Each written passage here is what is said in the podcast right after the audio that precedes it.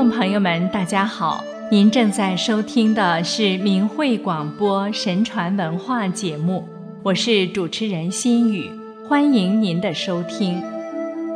中国古话中有一句叫“举头三尺有神明”，还有一句叫“神看人心”。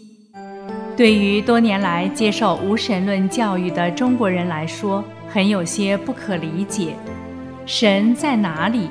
神明如何能知道我的所思所想？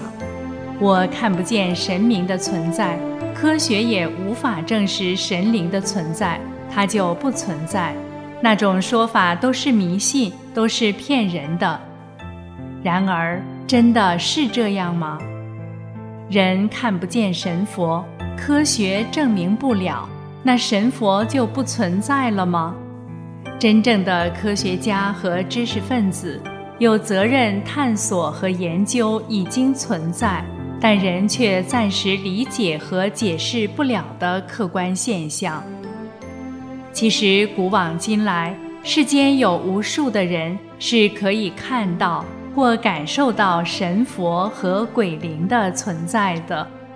无论是文字的记载，还是现在的电影、电视里。具有特异功能的人大有人在，清朝一代文学宗师纪晓岚就是其中的一位。纪晓岚小时候除了有神童之称外，还有特异功能，能在夜晚看见东西。直到成年后，还偶尔拥有这种天眼的本事。在古今中外，这并不是什么罕见的现象。纪晓岚除了曾任《四库全书》总编纂官十多年之外，晚年还著有《阅微草堂笔记》二十五卷，享有与《聊斋志异》齐名的盛誉。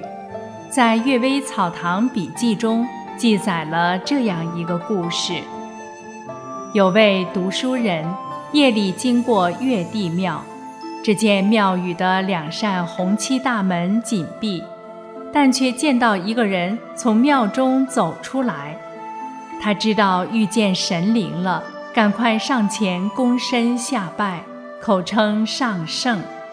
那神灵伸出手扶起他，说：“我不是高贵的神灵，只是右镜台的司净力，因送文部偶然来到这里。”读书人问道：“你思的是什么境？莫非是人们常说的夜境吗？”司净力说：“近似夜境，但却是另一种境，叫心境。夜境所照的，只是人的一生中所做的善事、恶事而已。至于人内心的细微感触、感情真伪的微妙变化。”是瞬息万端、起灭无时的，其中包藏着许多幽深诡秘、不可推测的意图，那是很难窥见的。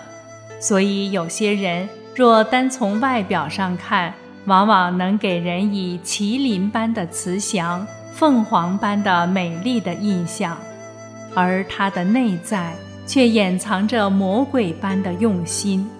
这些隐匿在内心深处而没有表现出来的罪恶，一般的夜镜是照不透的。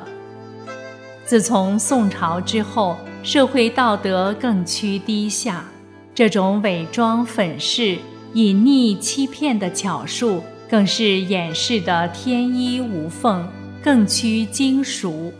有的人竟然一生干坏事，都被他蒙混过去。最终也没有被揭露，所以上天诸神合意，决定将夜镜移到左台，专门照那伙真正的小人；而在右台增设心镜，专门照那些伪君子。在左右两台圆光镜的相对照应之下，人的内心世界便都淋漓尽致地显现出来了。有固执邪见的，有偏颇怪异的，有心黑如漆的，有弯曲如钩的，有心地肮脏如粪土垃圾的，有浑浊如污泥的，有内心险恶千眼万复的，有心机繁多如脉络曲盘左穿右贯的，有违逆不顺如荆棘的。有尖刻如胸怀刀剑的，有毒如蛇蝎的，有狠如虎狼的，有企图官服华盖加身的，有利欲熏心散发着铜臭气的，甚至有的正在隐隐约约地思量那淫邪密细图上的丑态。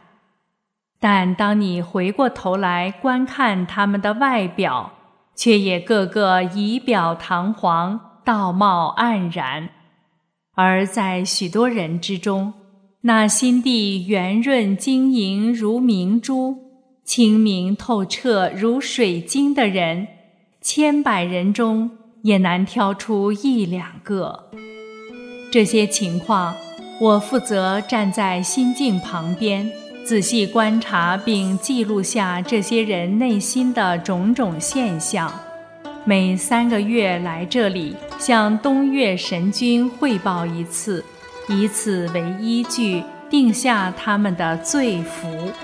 大抵对那些有名望地位的人要求也更严格，而对那些机心暗算越巧妙的人，惩处也更严重。《春秋》一书记载了鲁国两百四十年的历史，其中可憎恶的人物不少，上天却雷轰伯夷的庙，特别体现对斩禽的惩罚，就是由于他隐匿了罪恶的缘故。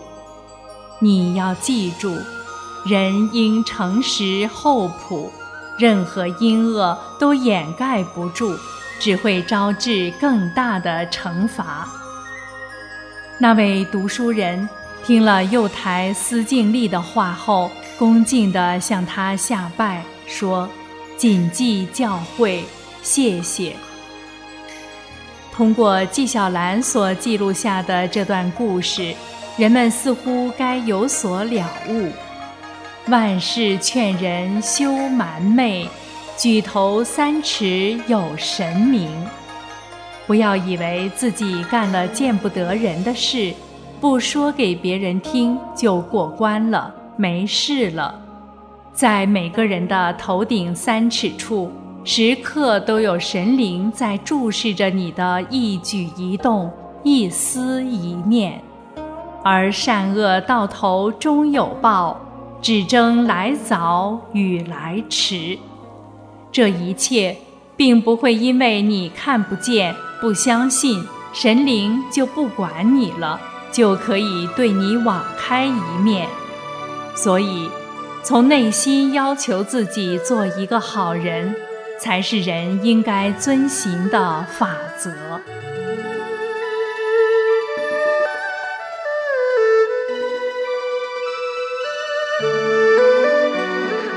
听众朋友。今天的节目是否让您对神灵的是否存在、对神看人心有了不同的感悟呢？好，感谢您收听我们的节目，下次时间再见。